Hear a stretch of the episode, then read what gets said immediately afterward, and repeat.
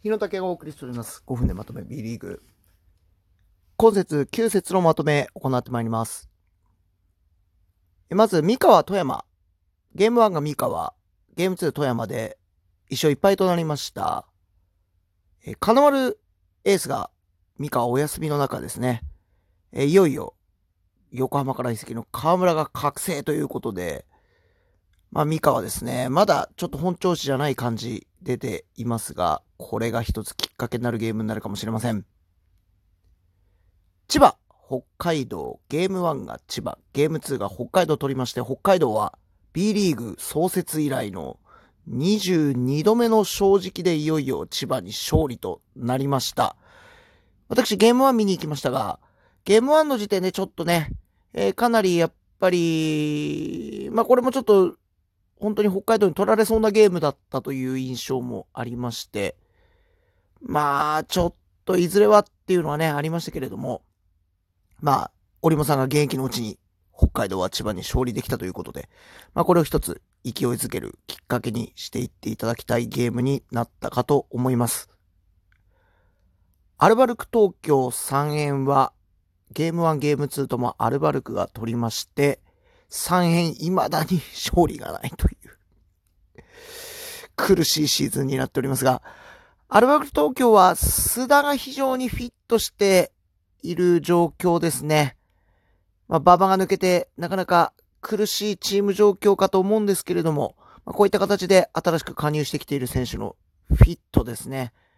アルバルクさすがだなというところです。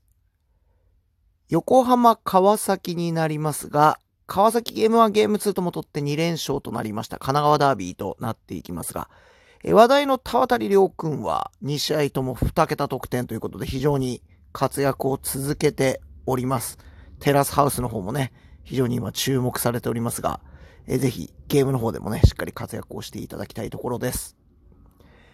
新潟、宇都宮、宇都宮がゲーム1、ゲーム2とも取りました。宇都宮特徴的なのがですね、非常に選手バランスよく得点があるということで、20点以上取っている、ドーンとね、えー多得点って言ったらいいんですかね、えー取ってる選手がいないんですけれども、例えばゲーム2なんかですと2桁得点が5人いるという、まあ、非常にバランスのいい形で点数を散らしながら取っていくのが今年の宇都宮のスタイルかなというところになっています。まあそういったところもね、非常にこう、やっぱり伝統のブレックスメンタリティ感じるところかなという、そういう感じですね。え、名古屋、大阪は、ゲーム1が大阪、ゲーム2名古屋が取りまして、名古屋が連敗を脱出となりました。え、なかなか苦しんでおりました安藤がですね、ついに23得点、えースリーポイント7本をゲーム2で決めたということで、まあ、ここからね、調子がいよいよ上がってくるところなのかなという印象も受けております。サンロッカーズ渋谷京都はゲーム1ゲーム2ともサンロッカーズ渋谷が取りました。ベンドラメ非常に活躍を両ゲームともしているというところで、まあ、まだ石井康介戻ってきてないようですけれども、まあ、非常にね、えーそういった穴を感じさせない、まあ、今年本物の強さを、えー感じるところです。秋田、島根、ゲーム1が秋田、ゲーム2、島根が取りまして、まあ、島根ね、えー非常に、まあ、昇格すぐというところの中ですが、まあ、各地域のチームとも、えー粘りの試合を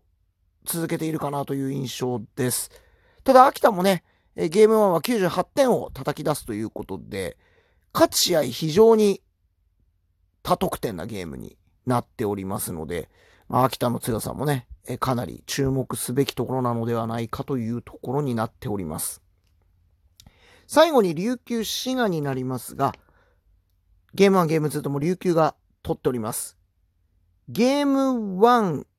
56点、ゲーム2、45点に相手を抑えるハードディフェンス。いよいよ琉球ね、本調子なのかなというところでございます。え2週間、えーレギュラーはお休みなんですけれども、台風で延期になっておりましたアルバルク東京サンロッカーズ渋谷の試合が11月24日、25日に行われてまいります。えー現在ね、調子のいい2チーム、東地区のね、えトップを争うチームとなっていきますので、こちらは注目ゲームになるんじゃないかなと思います。えーぜひご覧になってみてください。また10節については改めましてお送りしてまいりたいと思います。日野だけでした。